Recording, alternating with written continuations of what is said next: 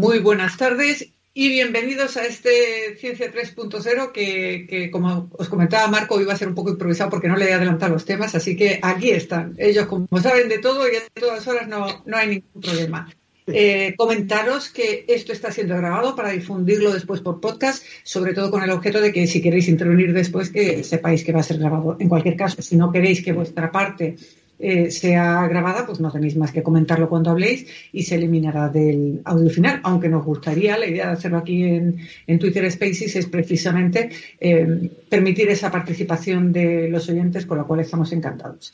Pero vamos ya al lío. Como siempre, cada semana nuestras grandes estrellas, Marco Calzado, profesor titular de inmunología, investigador de la Universidad de Córdoba, y Nick Guzmán, doctor en medicina interna y también investigador y profesor en la Universidad George Washington.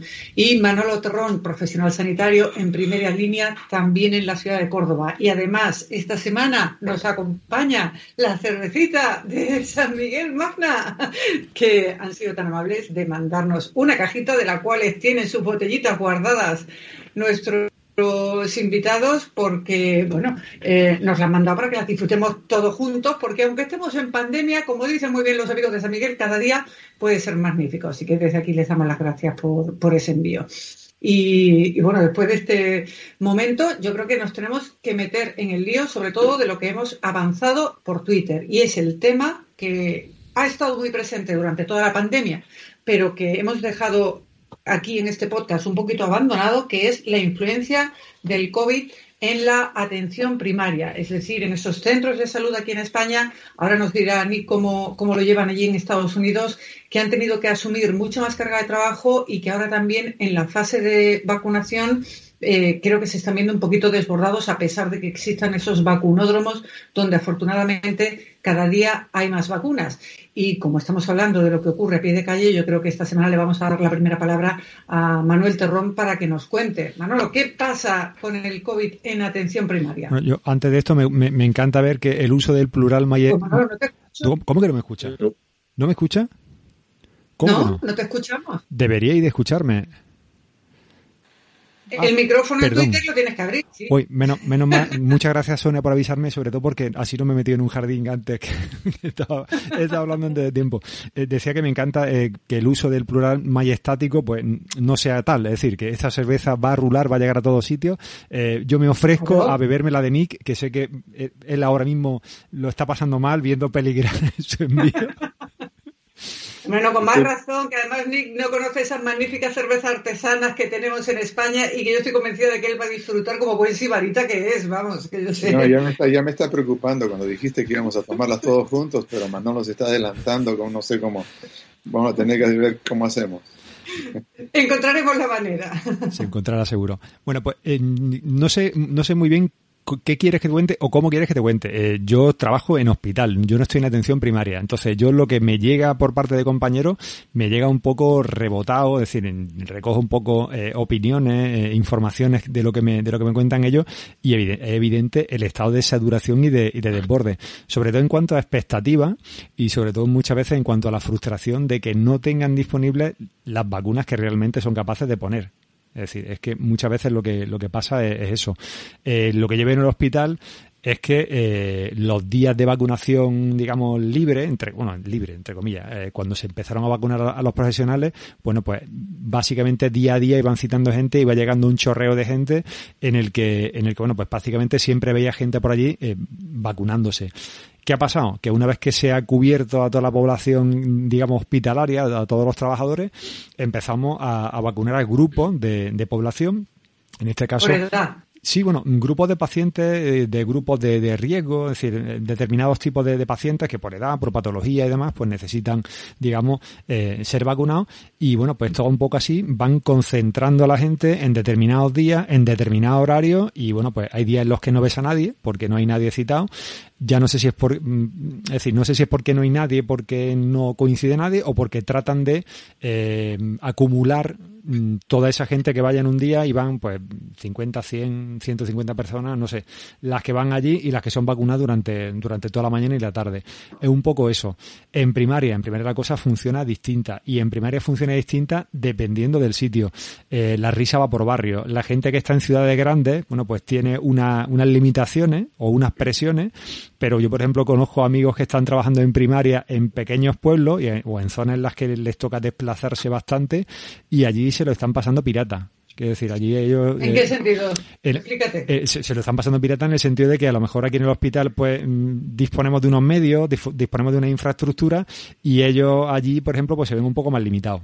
Entonces tienen que ir llevando sus vacunas de un sitio a otro y la cosa un poco como que se, le, que se les complica sobre todo con, entiendo con la de Pfizer, que es la que tiene más problemas de traslados por el tema de la eh, temperatura a la que hay que mantenerla, ¿no? Entiendo. Eso, eso, eso entre, entre ellas.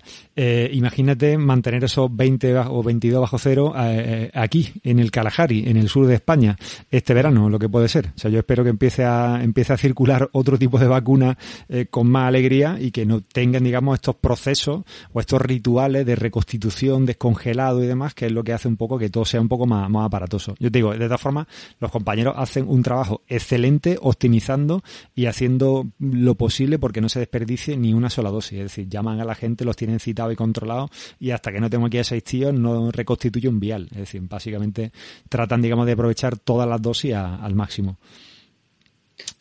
Eh, y sobre todo, también lo que tenemos que, lo que me gustaría que habláramos es que es seguro ir a vacunarse a esos centros de atención primaria. Sí, sí, sí, por supuesto. O sea, no, no, sé qué última paranoia me estoy perdiendo, en el sentido de no, he escuchado. no, quiero decir, porque, hombre, se han tomado medidas muy estrictas, tanto en los hospitales, con esos circuitos que se han hecho, limpios y sucios, em, y, los centros de, de, salud, lo que están diciendo en muchas ocasiones es que no quieren allí aglomeraciones de gente. Es cierto que algunos han puesto, por ejemplo, una especie de autocovid, eh, pero evidentemente suponen un riesgo que los centros de salud primaria vuelvan a llenarse de gente, por decirlo así. Pero bueno, yo, yo creo que debería de ser esa, debería ser la, mínima de nuestras preocupaciones. En el sentido de que eh, ahora, por ejemplo, los accesos a los hospitales ya no son como antes. Es decir, el acceso está controlado. Donde antes teníamos sitios. Bueno, bueno, no lo sé. Yo eh, podría decirte. Yo, yo, te puedo decir que yo, por ejemplo, para, o sea, hay, hay mañana, eh, hay algunas mañanas en las que yo paso, voy por una pasarela en la que veo la cola de gente que se acumula a las 8 de la mañana o a las ocho y media de la mañana, cuando es cuando todo el mundo va a consulta externa, cuando tiene todo el mundo la, la cita y demás. Entonces, limitamos donde antes entraban dos familiares, ahora, o sea, ahora solo puede entrar uno. El intercambio de, de familiares, de acompañantes se hace en la calle, ya no es como, quiero decir, donde antes no había restricciones o teníamos un hospital ah, de acceso libre, ahora ya esa, ese acceso no es, no es así. Dime, dime. ¿En Córdoba se está permitiendo entonces el intercambio de familiares cuando hay un enfermo hospitalizado? Claro. Eh, ah, porque en Málaga no. Ya, pero bueno, eh, pero es que eso es irreal. Quiero decir, eh, se permite el intercambio uno al, al día que también me parece una forma de secuestro, no sé, un poco inventado, que yo me tenga que ir a cuidar a mi madre al hospital y tenga que estar 24 horas allí. O sea, no tengo derecho a comer, ni a dormir, ni a trabajar, ni a descansar, ni a nada. Es decir, también un poco depende de, los sitios de la unidad. Muchas veces esa, esa regla o esas normas se relajan un poco. Pero está claro que, hombre, no es lo mismo que entren 10 personas o que, entre, que haya 10 cambios de personas, pero que un par de personas al día entren a, la, a una habitación a acompañar a un familiar en un ingreso pues por una enfermedad, por una operación. Es decir, eso es, por algo es externo a COVID, que entendemos que las medidas son distintas, ¿no? Pero por lo que me cuenta, aquí también está yendo la cosa por barrios, porque en Málaga no funciona así. En Málaga, eh, una persona que está ingresada eh, puede tener o una persona que la visita en las horas de visitas establecidas por plantas, o si lo necesita, es decir, si es una persona con problemas de movilidad o de una gravedad ya más alta, entonces esa, e, ese acompañante tendrá un pase de 24 horas con las condiciones que tú dices. Sí. No, no, aquí, aquí es así, pero la realidad es que prácticamente, no sé, casi toda la gente que tú vas a la habitación tiene un acompañante dentro. Porque todo el mundo necesita, en un momento dado, necesita una, una ayuda. Si me dijeses que estuviésemos en. No, pero es que aquí no te permiten intercambios. Pero, explico? Aquí, eh, la persona cuando ingresa tiene un acompañante y ese acompañante es el que tiene hasta que salga del hospital. O sea que tú estás... Tú... Es un problema. Hombre, claro que es un problema. Nosotros somos cinco hermanos y si, cuando mi madre está ingresada yo he sido la única que he podido entrar. Pero, mm, mm, me parece eh, de tener poco, eh, ser poco empático con la, con la gente. Es decir, a mí me parece muy bien que tú quieras designar una única persona, pero si yo tengo trabajo, tengo más familia, yo no puedo dedicarme en exclusiva a esto. ¿Qué hago? ¿Dejo mi trabajo? ¿Dejo de atender a mi familia porque solamente puedo venir aquí a atender a mi madre? Pues si estamos tres hermanos y podemos repartir la carga, dentro de lo razonable lo haremos. Es decir, yo conozco, por, yo qué sé, casos de vecinos que trabajaban de noche, se iban de día y bueno, era un poco una locura decir, bueno, pero es que no me podéis contar que las horas de acceso son una u otra porque eh, yo, yo tengo que vivir, tengo que trabajar. O sea, yo no puedo decir en el trabajo que no voy a trabajar. O sea, eh, no sé. Eh, entiendo que haya una restricción de movimiento para reducir al máximo dentro de lo, de, lo de lo posible, de lo razonable, el intercambio de gente, pero no que te, te, te lo limiten de esa manera. Eh, yo te digo. No, no, pues aquí está complicado entonces. Me, alegra que en Córdoba no sea así porque te puedo asegurar que son muchos los problemas que están sucediendo aquí, por eso mismo que tú dices, porque los demás seguimos teniendo trabajos y vidas y cosas que hacer y, y, y, sobre todo, imagínate además si vives fuera de la ciudad, si eres de un pueblo y te han ingresado familiar aquí. Claro. Estamos viendo que casuística en ese sentido. Es que la, cosa se complica mucho. Pero toda, toda, esta, toda esta precaución que por parte de la ciudadanía me parece, bueno, me parece, bueno, eh, reseñable, remarcable, eh, no la veo reflejada cuando, por ejemplo, hablamos de un puesto de caracoles, que es una cosa que se hace mucho aquí en Córdoba, ahora, eh, ahora ya este mes termina, o en el acceso a cualquier bar o cafetería. Ahí no veo que la gente pregunte por cuál es la ruta de entrada, la de salida. Mm, ahí no veo que la gente tenga esos problemas con los circuitos. Ahí parece ser un poco que se nos olvida. Pero para ir al centro de salud a vacunarnos, sí. Entonces, mm, yo te puedo decir, por ejemplo, que mis padres, más de 70 años, fueron al centro de salud y, bueno, eh, cuando llamé a mi madre, me dice, no, no, ya estamos en casa. Digo, ¿cómo que ya estás en casa? Sí, sí, entramos y salimos, como los ninjas. O sea, fue entrar, salir y le dio tiempo de volver. Pinchazo y fuera. Sí, sí, pinchazo fuera. Y la siguiente, vuelva usted el mismo día del mes que viene, a la misma hora. O sea, usted vino el día 10 a las 12 de la mañana, pues el día 10 del mes siguiente a las 12 de la mañana. Y se acabó. O sea, cuando yo lo llamé ya estaban en casa con la compra hecha. Se le había dado tiempo de pasar. Sí, sí, claro. Eh, eh, yo lo llamé una hora después pensando que iban a estar haciendo cola. Entonces, esos problemas no los hay. Entonces, yo creo que al final es un poco de, no sé, de, no ponerse excusa a la hora de, de vacunar. No nos tiene que dar, no nos tiene que dar miedo. Bueno, a ver, yo lo, que me da miedo es que no me llamen pronto, eso sí.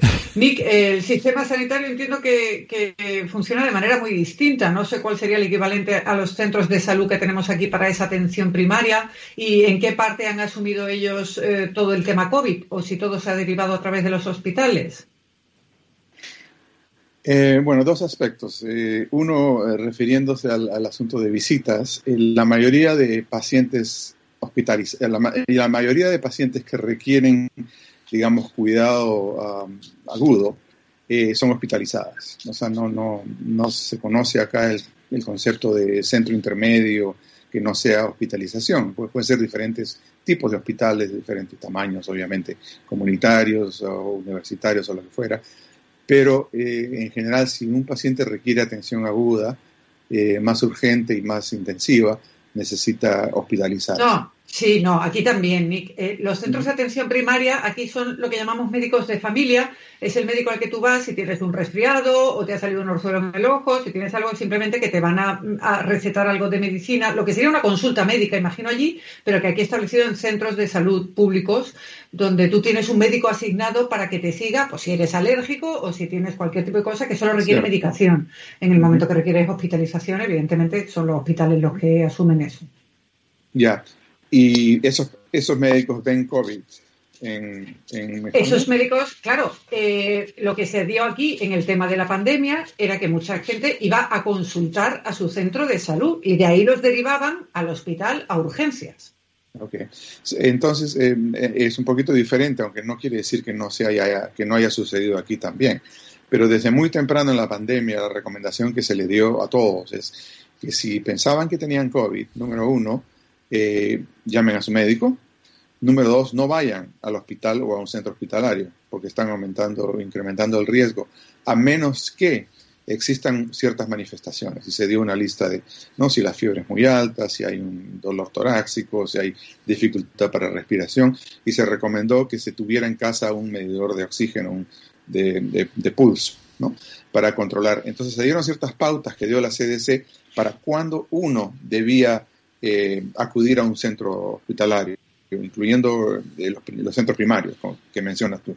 O sea que por mucho tiempo, digamos, la gente no iba a, a, su médico primario, lo llamaba por teléfono y coordinaban el manejo temprano, las recomendaciones tempranas, obviamente que no fueran cosas urgentes que necesitaran hospitalización, en el caso en el cual sí se hospitalizaba. O sea, eso se trató de hacer desde muy temprano para no eh, difundir el COVID entre la gente que va a los centros hospitalarios por otras razones. Eh, o sea que es ahora que haya funcionado así en todos lugares, le dudo mucho. Me imagino que mucha gente también acudió a centros hospitalarios o a centros, centros de salud, lo que llaman médicos primarios, para, para, para hacerse ver con síntomas que podían haber sido de COVID. Y, obviamente eso, eh, eso no se puede evitar, pero se, se, era algo que no se alentaba ¿no? Acá en Estados Unidos. quería mencionar algo con respecto al primer tema de las vacunaciones, dónde se están realizando las vacunaciones. Eh, obviamente las vacunaciones acá en Estados Unidos, yo creo que el sistema es un poco diferente porque tenemos muchas farmacias que están integradas dentro de, por ejemplo, supermercados u otro tipo de, organizaciones de venta, o sea, lugares de venta. Entonces, uno no necesariamente se va a vacunar a esos grandes estadios o los lugares donde se hace vacunación masiva.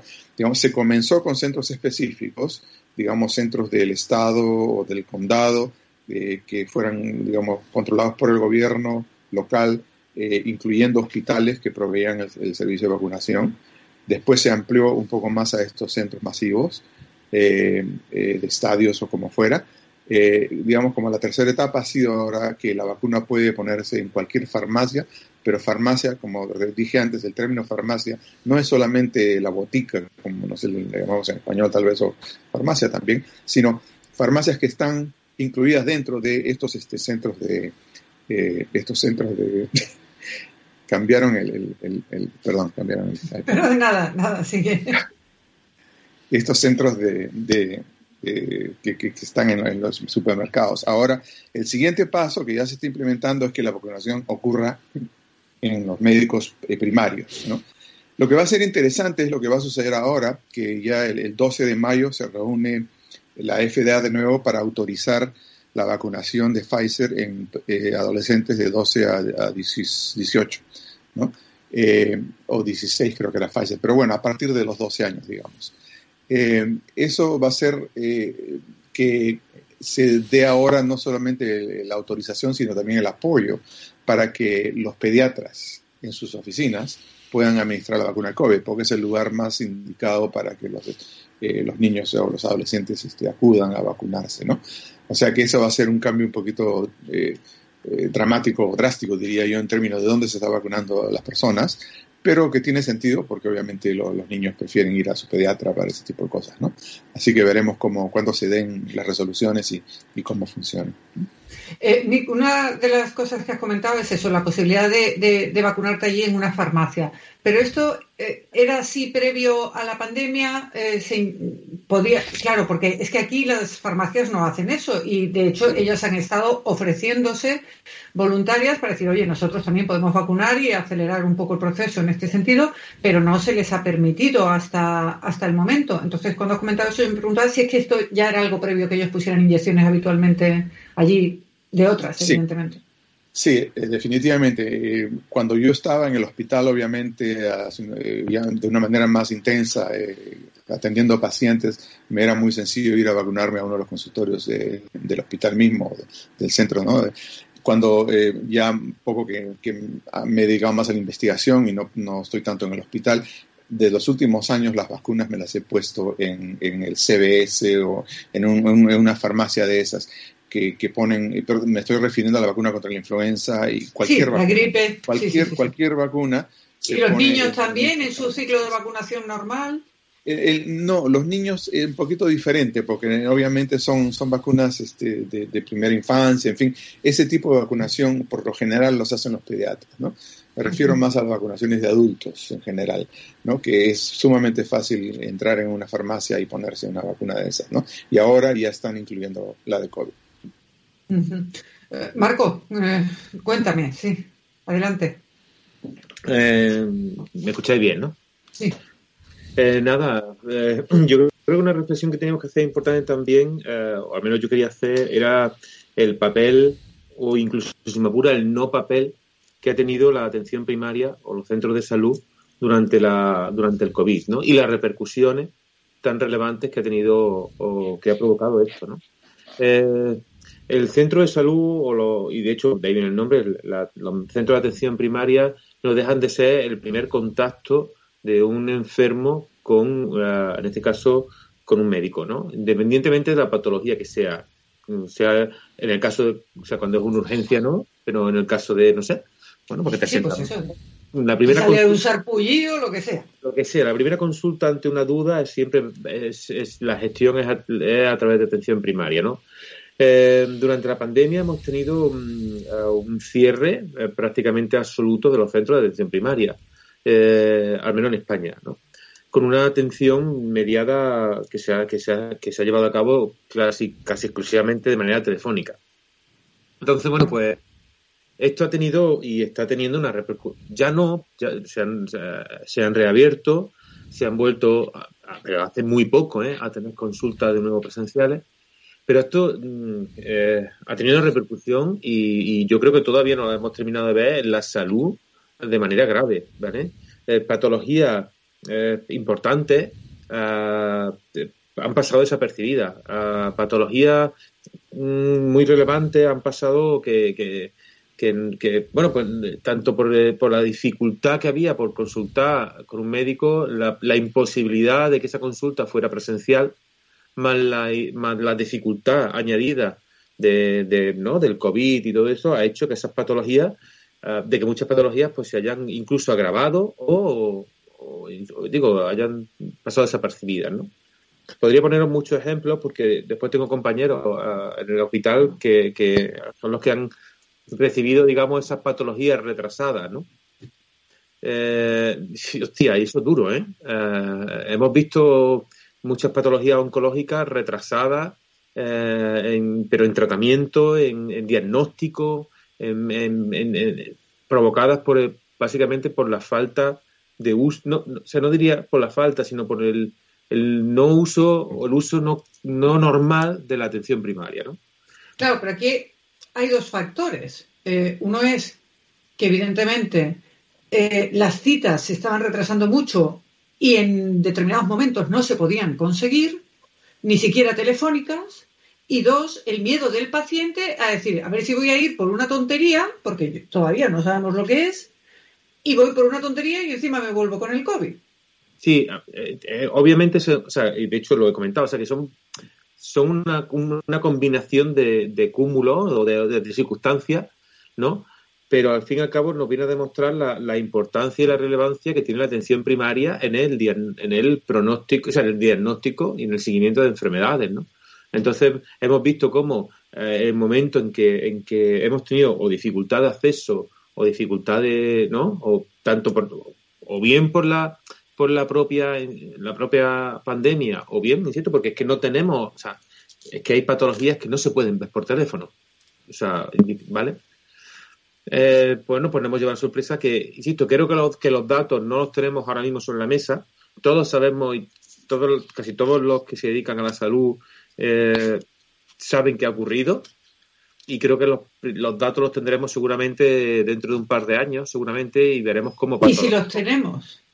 Sí, los tendremos. Sí, no, pero, pero, pero no me refiero a que los vayan a ocultar, sino que me refiero a que en muchos casos no se sabrá eh, en qué medida fue culpa de la pandemia un diagnóstico tarde, tal vez.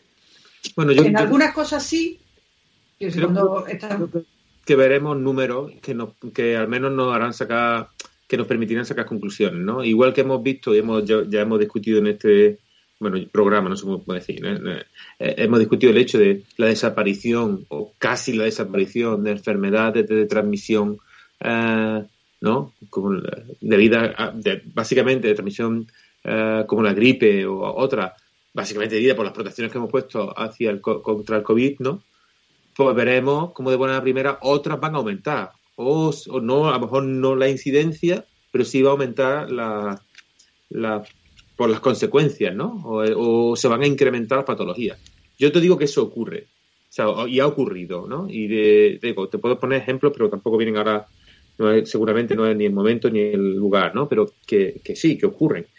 Y que, y que son, y ahora es la, atención, vamos a llamar secundaria, o sea, son los, médicos especialistas y los hospitales los que se están dando cuenta y los que están recibiendo esos casos ahora. Un año más tarde. Bueno, con la típica frase de, bueno, ¿y, esto cómo, cómo puede aparecer esto ahora, no? Entonces, bueno, el papel de la atención primaria pues, es, fundamental, eso lo sabemos todos, todas las, todas las personas que se dedican a la salud, y el hecho de que por, por estas circunstancias, creo que es una buena importante, o sea, esto ha venido a la pandemia trae cosas buenas y malas y otra de, las buenas es que nos va a hacer reflexionar, ¿no?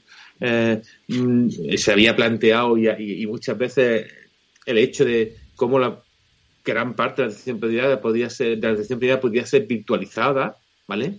Y nos estamos dando cuenta pues que pues lo mismo, ¿no? ¿Vale? O sea, que, lo mismo no, no, o sea, el, el día nuestro médico que nos vea, que nos, que nos vea la cara, o sea, y que nos observe. Y el color, ¿no? Y cómo respiramos, y, claro, y ocultarnos. y que nos vea en persona, ¿no? Pues, y que podamos, ¿no? Bueno, pues es importante, ¿no? Entonces, bueno, pues yo creo que es una, era un poco, eh, a lo mejor también la, un punto a, a, tratar importante sobre la atención primaria, las consecuencias que va a traer la falta de su correcto uso.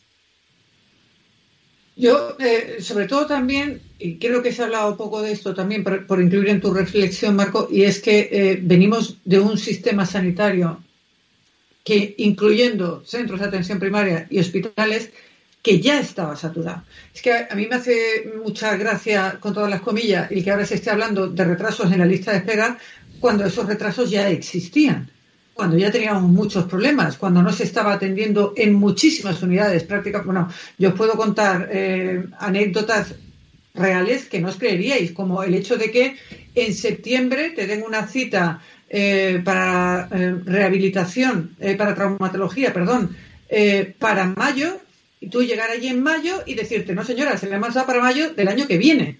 O sea, darte cita para 18 meses más tarde. Que pero eh, de acuerdo, y es cierto, ¿eh? que no estoy diciendo que no sea así, ¿no? Pero había otras patologías otras, vamos a decir, sí, servicios o pruebas diagnósticas que no era así, ¿vale? O sea, al menos también esto va por tus, obviamente. También por, especialidades, sí. Por especialidades, comunidades y ciudades, sin me apuran, ¿no? También, Pero, por ejemplo, no sé, aquí no, no tenías casi apenas retraso para una prueba, por ejemplo, de diagnóstico oncológico, eso ya te lo digo yo. O sea, que eran, básicamente eran muy rápidas, ¿no?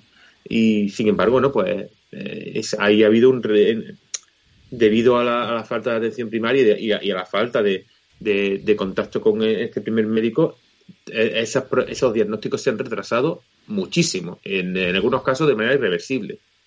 Y 14 meses después, no ha habido un refuerzo de la atención primaria eh, y que yo sepa, tampoco ha habido un refuerzo mm, en los hospitales, ¿no, Manolo? Vosotros habéis estado muy reforzados es que eh, a mí me hace mucha gracia, yo, que, yo siempre que hablo de estos temas con otros enfermeros, con otros compañeros, eh, nosotros ya partimos de una, de una situación como de saturación, es decir, en, el que nunca estamos con el número, eh, quiero decir, eh, por ejemplo, el único día que tú puedes decir que está todo el personal que tiene que estar allí, eh, yo qué sé, pues en un día de unas elecciones, ¿no? Como que, que, por ley tiene que estar ahí cubierto el servicio. Pero el resto de días, oye, pues es que hay, hay bajas que no se cubren, hay, hay compañeros que tienen exceso de jornada que en algún momento dado se lo tienen que, o tienen que, que, coger esos descansos, pero esos descansos se cogen a costa de los compañeros. O sea, no es que haya alguien que viene a sustituirte mientras que tú estás de descanso. Entonces, eh, pasamos de, de o sea, pasamos de estar en una situación en la que ya estamos saturados a que cuando se nos exige ese esfuerzo extra, pues es que tú ya estás hasta arriba, ¿no? O pasamos de en las que aquí se contrata el personal sustituto por bolsa de trabajo y ahora las bolsas de trabajo están totalmente, totalmente vacías, desiertas. Es decir, en el momento que aparece alguien por ahí que sea licenciado, que sea graduado, automáticamente te están llamando por teléfono para ofrecerte un contrato, de lo que sea, donde sea. O sea, te, puedo contar un caso muy rocambolesco de, de, de, alguien muy cercano, vamos a decir, que sin haber presentado papeles a una bolsa, simplemente habiendo presentado papeles para hacer un examen de, de una OPE, de tema sanitario, de, bueno, de, sanitario, de, auxiliar, eh, está trabajando en un centro porque pillaron sus datos de ahí y decía, yo es que no, o sea, yo no he presentado ni siquiera papeles eh, para estar en la bolsa de, contratación de, y, directamente esta gente me ha llamado porque están buscando personal debajo de las piedras. Es decir, aquí no hay esa, esa tradición de traérselos de fuera de otros sitios, como por ejemplo si hay en Inglaterra o hay en Francia o en Italia o en Portugal, donde los enfermeros españoles hemos emigrado durante muchos años a buscarnos la vida y ahora prácticamente nos encontramos este año con los compañeros que van a terminar ahora en, ahora en mayo, que ya saben que van a trabajar y que van a tener un contrato de cuatro, cinco, seis meses, tres meses de lo que le ofrezcan, ¿no? Y eso antes no ha sido así. Entonces, partimos de una situación basal muy mala eh, en la que los recursos están saturados y en la que muchas veces la sensación que tenemos los que estamos ahí es que la cosa está cogida con, con pinza. O sea, con pinza hasta el punto de que si tropieza alguien, si se cae alguien, se nos desmonta el tenderete.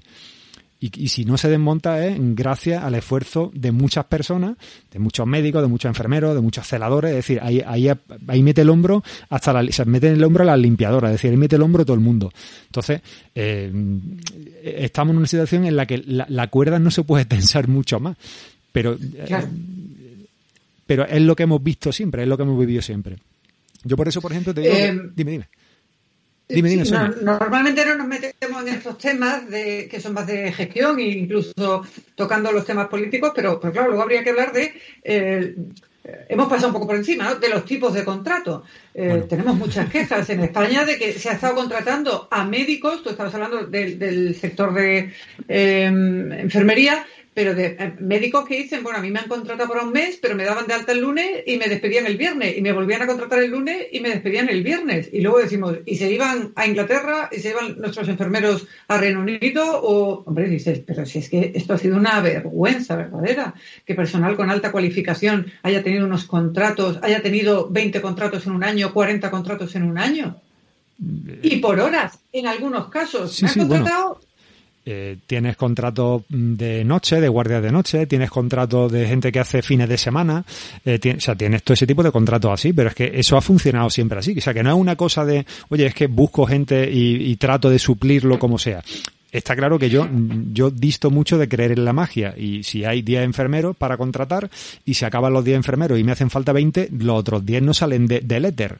Yo eso lo tengo claro pero mm, cuando la situación basal, eh, o sea, cuando tú miras la ratio de, de médicos y de enfermeros, es decir, la ratio de personal sanitario y te comparas con los vecinos de tu entorno, nosotros no estamos a esos niveles. Entonces, cuando, me, cuando escucho decir que las enfermeras españolas son excepcionales cuando vamos a sitios del tercer mundo eh, como cooperantes y demás, oye, claro, es que tengo un entrenamiento de base de estar saturado hasta arriba y con pocos recursos de diario. Me da igual en dónde quieras que... entrenar como si ya esto fuera un país del tercer mundo, básicamente.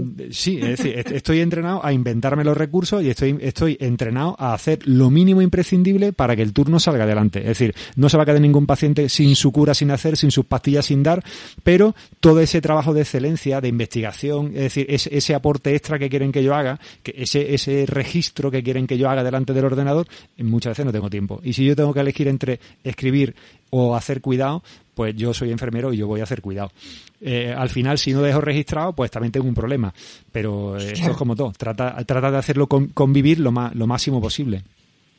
Eh, quería intervenir, Nick, pero yo antes quería a ver si un día Marco nos quiere contar, hablando de inventarse recursos, aquella historia en Alemania cuando se fue la luz en, su laboratorio, que nos contó un día y que yo me desternillaba de risa.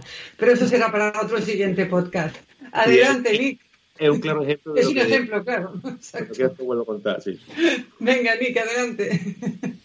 No, simplemente para comentar que eh, acá en Estados Unidos, obviamente, el, digamos, eh, el viaje de enfermeras y médicos de un estado a otro bajo contratos, inicialmente bajo, digamos, eh, voluntariado, ¿no? O sea, cuando comenzó la pandemia y hubo crisis en muchos lugares, incluyendo la ciudad de Nueva York, hubo una, una, gran, un gran apoyo de médicos y enfermeras de todo el país que, viajaron a, la ciudad de Nueva York y a otras ciudades en donde la situación estaba crítica, los médicos y las enfermeras y el personal de salud en general trabajando días de días casi sin dormir, es una cosa increíble, ¿no?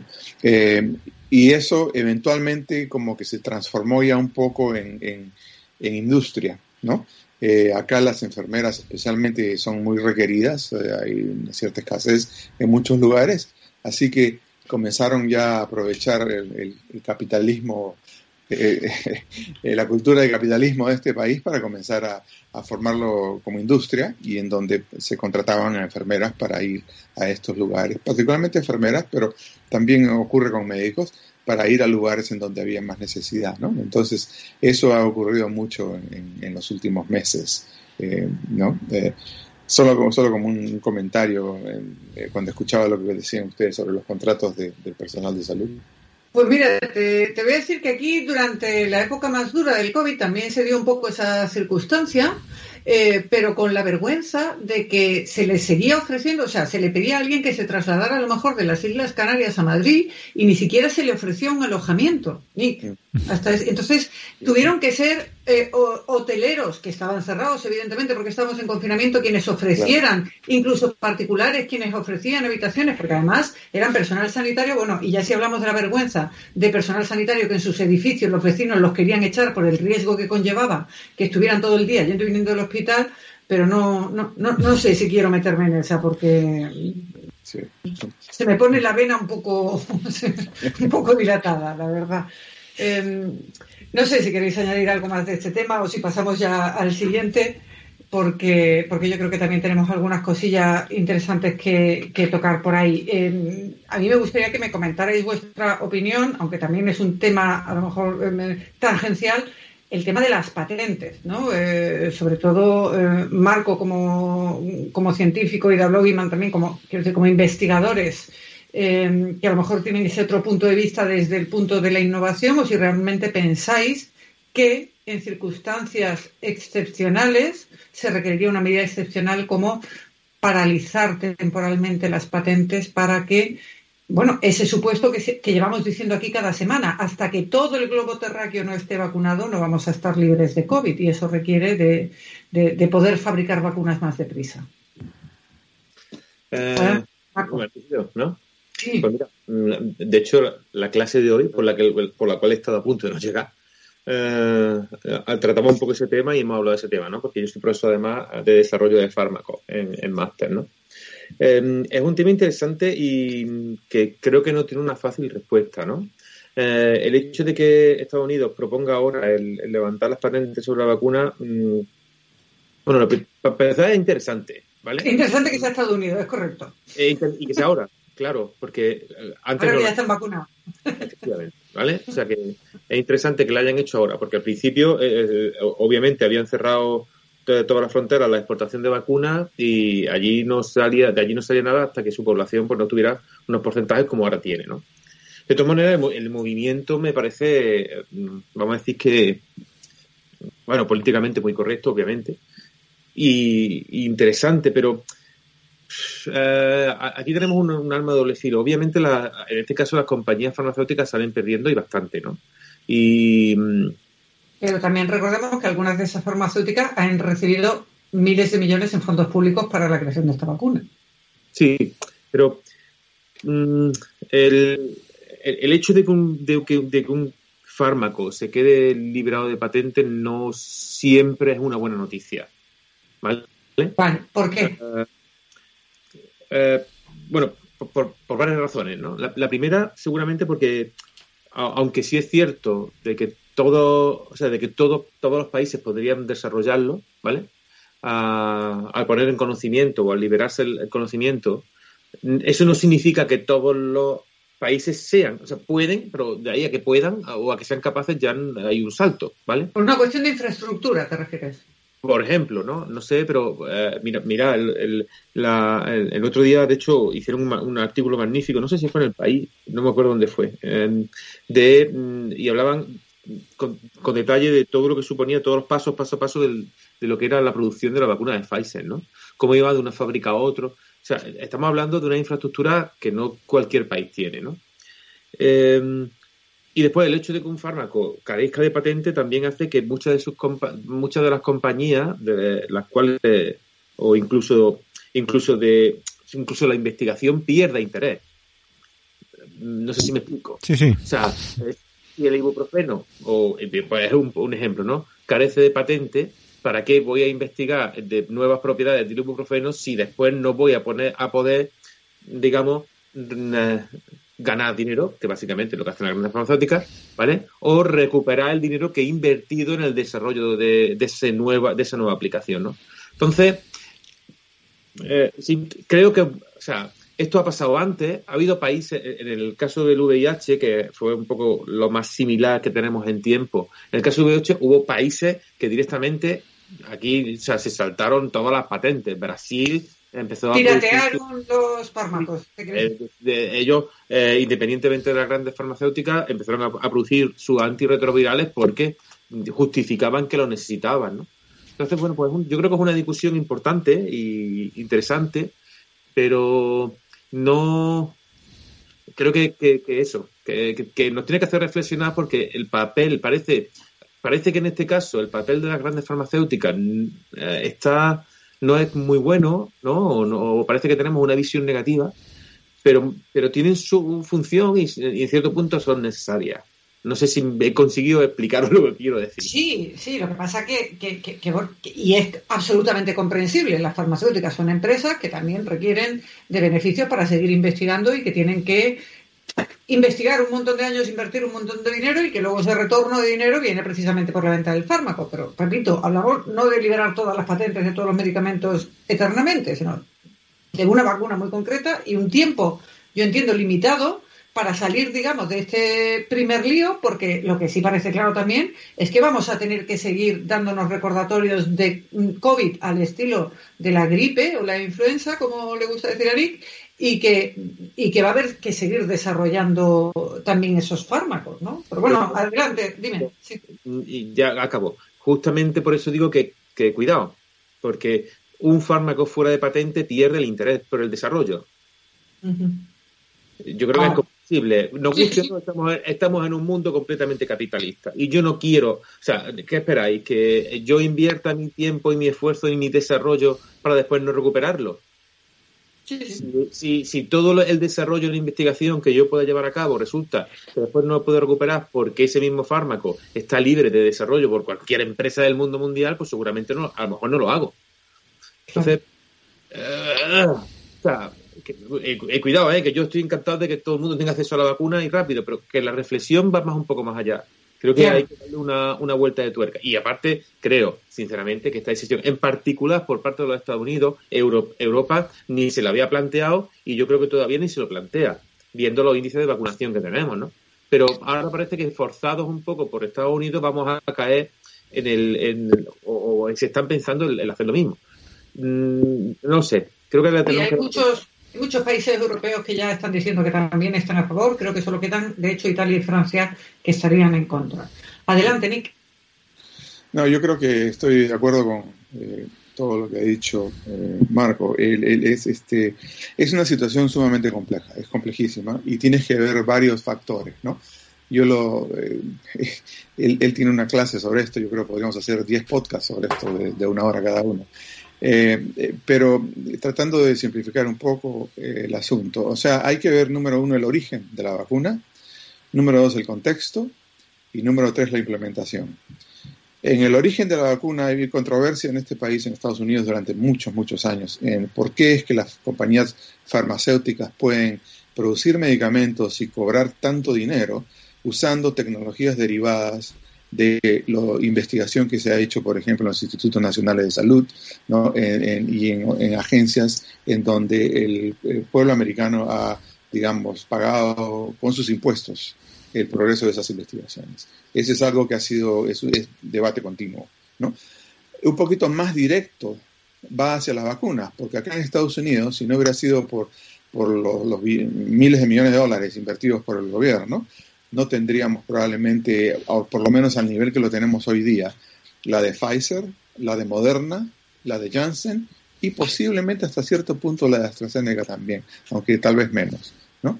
Entonces, estamos donde estamos hoy día con las vacunas que tenemos acá en Estados Unidos por el apoyo que en gran parte el gobierno ha dado para que esas vacunas eh, y los centros en donde se fabrican y se procesan esas vacunas puedan ser levantados eh, y manejados y, obviamente después de haberse eh, logrado la producción tan alta de vacunas que hay el día de hoy. O sea, ese es el, aspecto origen. El aspecto contexto es, es una situación de emergencia. Entonces lo que se habla, y es una situación muy aguda de una emergencia muy seria, ¿no? O sea, vean la mortalidad en India, en Brasil y la que ya hemos tenido en todos los otros eh, lugares del mundo, ¿no? Es una situación eh, inédita, no, no, existe, es una situación sin precedente, ¿no? No, no, por lo menos en tiempos modernos es difícil identificar una situación similar. Entonces, en ese contexto, lo que se está pidiendo es una eliminación o una suspensión de patentes de manera temporal. Eh, todo tiene sentido. Ahora viene el aspecto de la implementación, que es lo más complicado. O sea, ¿cómo haces esto de una manera, número uno, que puedas garantizar que todas esas vacunas sean producidas al nivel de calidad que se requiere ¿no? por, por los países eh, que, que lo harían, aun cuando en este momento tenemos problemas todavía con plantas de, de manufactura en, Bélgica, por ejemplo, que, que no, no, les está yendo bien. Tenemos problemas acá en Baltimore, una planta que contaminó una serie de, de, vacunas de AstraZeneca poniéndole componentes de, de Janssen o al, al, inverso a uno de los dos. Eh, entonces, ¿cómo implementas eso en un tiempo corto para garantizar que el control de, calidad será adecuado? Y el otro factor que tiene que ver con implementación es cómo negocias suspensiones temporales, ¿no? garantizando que al término de ese periodo de tiempo eh, no continúe la producción de vacuna en lugares como lo que mencionaba este marco de, VIH, ¿no? en India, Brasil, donde una vez que, que como dicen acá, el caballo está fuera del, del barn, ¿no? del, del, establo. Del establo, acá fuera del establo y ya, ya no lo agarras, ¿no? Entonces, este, más o menos es el, eh, serían mis ideas, ¿no? Y adelante, Manolo. ¿Cuál es tu opinión? ¿Patente sí, patente no? Eh, yo creo que lo, complicado es, como, como dicen ellos, es decir, delimitar un poco esto. Esta, o sea, sería un gesto bonito que en este momento de, pandemia pues se prescindiese de, la, de las patentes si esto fuese lo que realmente estuviese retrasando eh, la, la, producción de vacunas. Pero mm, no olvidemos que ahora mismo lo que están tratando es de bueno, pues sí, producir más de las que hay, pero aparte mejorar las que, las que hay para que puedan estar disponibles en más sitios. Es decir, evidentemente la de Pfizer o Moderna está muy bien, pero esas cadenas de, de, envío, e, esa logística, complica mucho la, complica mucho, mucho la historia. Eh, que salgan vacunas como la española, que es la que hacemos siempre referencia, que en teoría va a ser una de estas que va a permitir que se pueda mm, transportar, administrar, digamos, de forma sencilla, pues tendría, o sea, si hay una patente que te, que te incentive, o, que al menos te, compense esa investigación que estás haciendo, está bien. No todo el mundo tiene claro este el tema, el tema del altruismo. Y la gente que piensa que las cosas son gratis, las cosas no son gratis, amigos. Las cosas las está pagando alguien. Entonces, o bien las pagamos nosotros vía impuestos, o bien las está pagando alguien porque después quiere un beneficio, es decir, quiere recuperar su inversión. Es decir, los gestos altruistas están muy bien, pero no todo el mundo está dispuesto a asumir eso. Y eso es una cosa que tenemos que entender.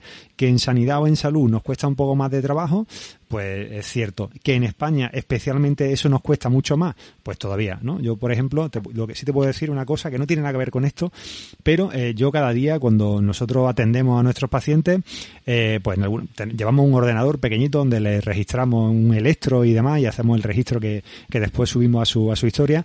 Eh, le decimos que eso es nuestro, nuestro centro del de, TPV, es decir, con lo que le vamos a facturar, que si nos van a, cómo lo van a pagar, si por Bizum o cómo van a hacer el, pago, y hay gente que se queda un poco sorprendida pensando que como le, atendemos también, pues verdaderamente somos una empresa privada que le está ofreciendo un servicio que tienen que pagar y la gente se sorprende, ¿no? Es decir, en España choca mucho tener que pagar por la sanidad y tenemos muy muy integrado en nuestra en nuestro en nuestro ADN que la sanidad es gratis, pero amigos, la sanidad no es gratis, la sanidad no la pagamos directamente con dinero que sacamos de nuestro bolsillo, pero esa esa esa sanidad cuesta dinero, cuesta pasta y eso hay que pagarlo. Entonces, de una manera u otra, esta gente tiene que tener su recompensa.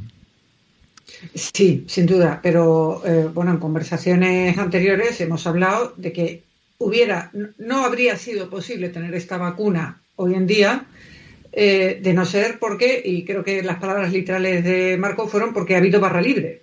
Es decir, se les ha dado todo el dinero que han necesitado para poder tener esa vacuna en menos de un año. Y mucho de ese dinero ha sido público. La cuestión aquí es que se dan las dos cosas. Hay una empresa que quiere ganar dinero legítimamente además, que es la farmacéutica, pero esa farmacéutica no hubiera desarrollado ese trabajo sin esa inyección de dinero público que, ha recibido. Con lo cual, bueno, pues yo también em, no soy capaz de dar una opinión cerrada, pero sí que es un debate que, merece la pena y que yo espero que haya eh, también interesado a nuestros espectadores. Ya estamos rondando las siete. Por, terminar, es un debate, te digo, que, que, además, eh, te digo, en la clase de hoy, porque es que además em, justamente era la clase un poco final de la reflexión de, de temas de desarrollo de fármacos, ¿no? Básicamente, por puntualizar, es lo mismo que pasa en cualquier mercado, en cualquier, de cualquier cosa, o sea, básicamente es lo mismo que un iPhone o con el desarrollo de una nueva tecnología, con una gran diferencia, y es que el producto final es salud. Claro. efectivamente. Y entonces. yo no sé si deberían regir las mismas reglas mm, para según qué mercados. Al menos, seguro el debate es diferente, porque entra en un componente que no es igual que los demás las demás cosas que tienen un mercado o el desarrollo de tecnología para otro tipo de productos. Es salud y entonces ahí ya la cosa cambia. Entonces es, muy, es un debate muy interesante, creo que es de, muy difícil posicionamiento, de muy difícil posicionamiento, sinceramente lo creo, ¿vale? Eh, pero, y, entonces, bueno, pues simplemente yo creo que ni, ni nos vale el vamos a liberar la, la venga, todos los las patentes porque pues, ahí desarrollamos nosotros más fármacos y tampoco nos vale lo contrario. No, no. O sea, solo, la, solo pueden vender la, la empresa farmacéutica. Habrá que llegar a un equilibrio, que con lo que decía Nick, ¿no? a ver cómo lo hacemos, cómo, lo implementamos para que todo el mundo tenga acceso a las vacunas, pero y, por supuesto con un criterio y una, de calidad y con una seguridad que hoy en día y lo siento, solo nos pueden dar la empresa farmacéutica. claro, no, lo va a hacer mi vecino del pueblo que... Eh, bueno. Digo yo. Bueno, pero, bueno, que no sea el primer gobierno que monta una, una, una, fábrica para producir el fármaco X, ¿vale? O sea, que no, es el primer, no será el primero. De hecho, bueno, decían que aquí una de las vacunas que se iba a empezar a fabricar en España lo iba a hacer un laboratorio veterinario. Alguien me comentó, no sé si fue, fuisteis alguno de vosotros o, algo de eso. Pero bueno, no, no. No, sí, nosotros, eh, bueno, como no tenemos, porque España, bueno, pues, eh, no tenemos ese nivel de desarrollo, hemos tenido, sí teníamos desarrollado fábricas para el uso, para el desarrollo de vacunas, en este caso de uso veterinario, se estaban adaptando esas fábricas para intentar desarrolla en este caso producción a humanos. Lo que pasa es que ya digo que no es fácil, no, la adaptación no, es fácil. Pues no me extraña, no, sé por qué con los animales que somos, de verdad. En fin, em, ya estamos llegando a las 7 y no os quiero entretener más esta tarde, pero sí me gustaría, si hay alguno de nuestros oyentes que quisiera participar, que estoy viendo ahí a Fran, Hilario, em, a Francisco, Álvaro, Manolo, Frank, oye, y, bueno, me iba a decir oyente, oyente, Marta, eh, esto que no me sale, Aitor, esto que no salgan los nombres es un rollo, ¿eh? y Soliluna. Si queréis hablar, este es el momento o callad para siempre. Si no, pues daremos por aquí em, terminado este Ciencia 3.0. Veo que nadie se anima. Eh, pues os invito a que hagamos una reflexión final antes de irnos o que me digáis de qué os gustaría hablar la semana que viene, que siempre se nos quedan muchos temas atrás. Al final hoy solo hemos tocado dos, la atención primaria y las patentes. ¿Qué vamos a comentar la semana que viene? ¿Qué os apetece que hablemos? Venga, Manolo, tú, que eres el único que me está mirando, que el otro está ahí liado. A, a, mí me encantaría, por ejemplo, que se compartiese el guion, mm, Sonia, por ejemplo. no sé, si, no sé si mis compañeros, no, sé si mis compañeros tienen que decir algo al respecto. Lo que sí voy a hacer. aportad vosotros al guion, ¿eh? También y, lo hacemos. Que, ¿Cómo voy a decir yo si sois vosotros los que tenéis que hablar? Vamos a ver. Eh, de la misma manera que Nick hoy nos ha enseñado la palabra barn, establo, yo me gustaría, eh, cuando, cuando Marco se apoya en su silla, eh, debo decir que gracias al fondo que nos ha puesto Sonia en Skype, me gustaría enseñarle la palabra tricornio y montera. Porque parece que Marco lleva puesto un tricornio, una montera de torero. Cosa que me ha desconcertado. si Nick sabe lo que es un tricornio, también le vamos a tener que mandar la foto de un tricornio a Nick, porque... Nick, cuando, cuando te he visto reírte y he puesto la pantalla en grande, digo, ¿qué hace Marco con una montera? No puedo. con lo torero que es, que tenemos que decir que Marco es muy torero, muy taurino, las dos cosas. Sobre, todo sobre todo para tener una clase a las 5 de, la tarde, es una hora muy taurina, Marco. Eso no lo tienes que explicar. no, pero sí en videoconferencia. Perdona, perdona. A las 4. No, no, no, la clase ha sido eh, presencial. Ah, o sea, no, no, una, clase estupenda, una clase estupenda a las 4 de la tarde en Córdoba, ahora en esta fecha, es, son... lo mejor. Es lo mejor que hay. Bueno, Marco la semana que, viene quiere hablar de toros. Eh, no, Me gusta el toro. Entonces, ¿de qué quieres hablar, Marco? Cuéntanos. No sé, no, no sé si, si alguno de los de nuestros oyentes nos propusiera, nos quiere proponer alguna, alguna idea. Yo si no, creo que, que intentaré prepararme, o sea, a mí me atrae mucho el desarrollo y, cómo se está, todo el tema de, de, las vacunas, cómo ha sido su desarrollo, de dónde viene, cómo se han desarrollado, cuáles, han sido sus orígenes, ¿no? Eh, como por ejemplo... ¿Ya tienes deberes para la semana que viene? Sí, sí sin problema. Eso, eso no, no tengo que, prepararlo excesivamente. ¿no? Y Nick, ¿a ti de qué te apetece que hablemos la semana que viene? se me ocurrió, había estado leyendo algunas noticias y en los últimos días viendo algunos partidos de fútbol de los torneos acá continentales, me pareció interesante el tema. Eh, Japón quiere hacer las Olimpiadas sí o sí. Eh, ¿Ah, gente que sugiere que se vacunen los atletas.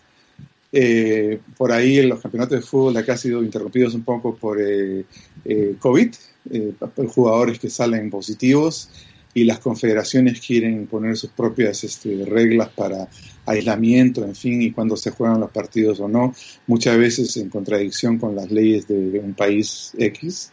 Ah, y también vacunar a los futbolistas antes que al resto del mundo. O sea, la justicia o injusticia de vacunar a aquellos que proporciona una fuente un servicio esencial, dinero, un, servicio esencial, pero que significa miles de millones de dólares para, las, como hablábamos antes, ¿no? ¿eh? Exacto. no, las compañías de televisión, en fin, que son realmente las que empujan para que se continúe el deporte sin importar mucho las consecuencias, ¿no? ¿Eh? Bueno, pues ya está claro. La semana que viene eh, tenemos toro, fútbol y tú, Manolo, ¿qué No lo sé. Eh, seguramente os hable de alguna serie que haya visto de médico. Así os veo, o, os cuento cuál es la visión de esta serie y ser muy realista. familia. Sí, sí. Hostia. Bueno, pues evidentemente ya veremos a ver de qué hablamos la semana que viene, pero bueno, pues sí, tocaremos ese tema de desarrollo de las vacunas. También muy interesante todo el tema de las Olimpiadas. Imaginaros la que se puede montar es si algún jugador de fútbol famoso le da una reacción alérgica a un trombo con el tema de las vacunas, ¿eh? Ah. Eh, o algún deportista de élite.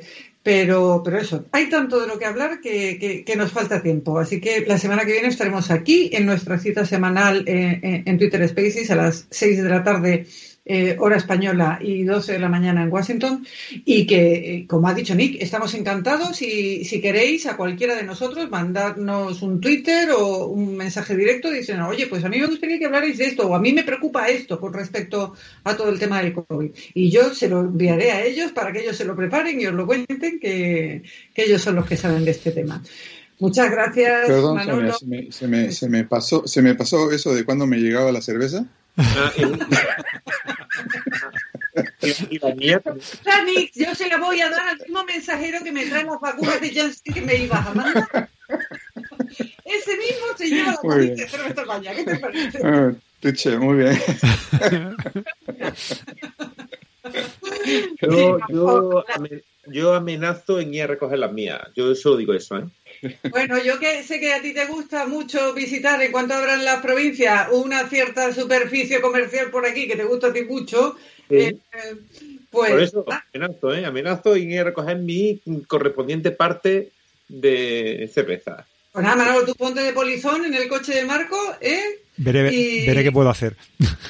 Y aquí estarán esperando y además fresquitas y todo para que podamos disfrutarlas, que ya va siendo hora de disfrutar, que aquí y también ah, eh, no hace falta que sea Madrid para que nos guste tomar una cervecita después del trabajo. Estamos todos de acuerdo, ¿no? Sí, sí, sí. sí. Es que aquí la, que ha, la que ha ganado la Comunidad de Madrid, Nick, te pongo al día, la ha ganado básicamente diciéndole a los madrileños que Madrid eh, necesitaba libertad y cervezas, básicamente. Ese ha sido su mensaje electoral y ha ganado, con lo cual algo de razón tendrá. Venga, buenas tardes a todos y nos vemos la semana que viene. Buenas tardes. Gracias. Chao, chao. chao.